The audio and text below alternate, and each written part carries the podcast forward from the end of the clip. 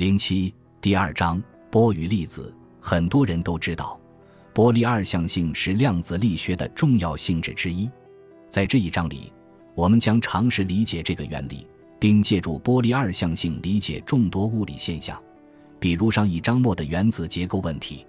我们会发现，在量子世界里，很多物理过程的结果不能精准确定。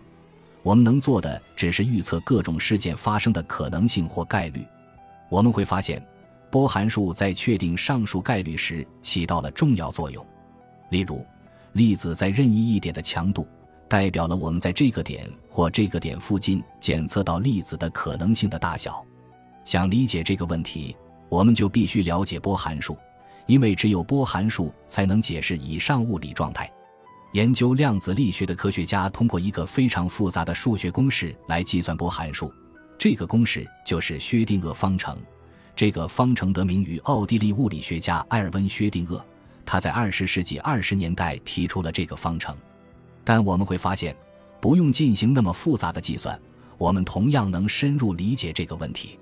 因此，我们按照波的一些基本性质画出了一张图，从经典物理学角度解释这些性质。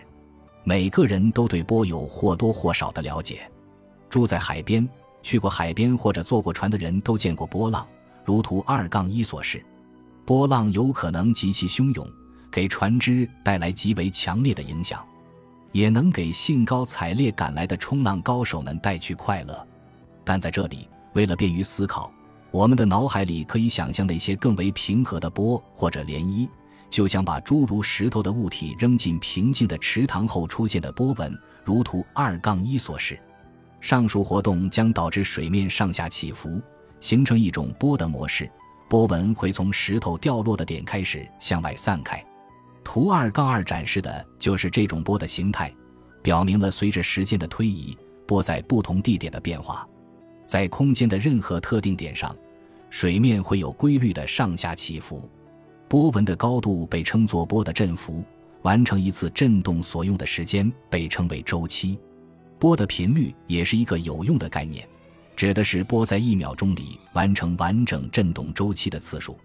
在任意时刻，波的形状会在空间中重复出现，而重复的距离就是波长。在一个周期中，振动的波所移动的距离相当于波长，也就是说。波以平均一个周期、一个波长的速率移动。数学小课堂二杠一，我们用 L 表示代表波长，用 t 代表周期。由此，波的频率就是 F 等于 E T，波的移动速率就是 c 等于 Lt。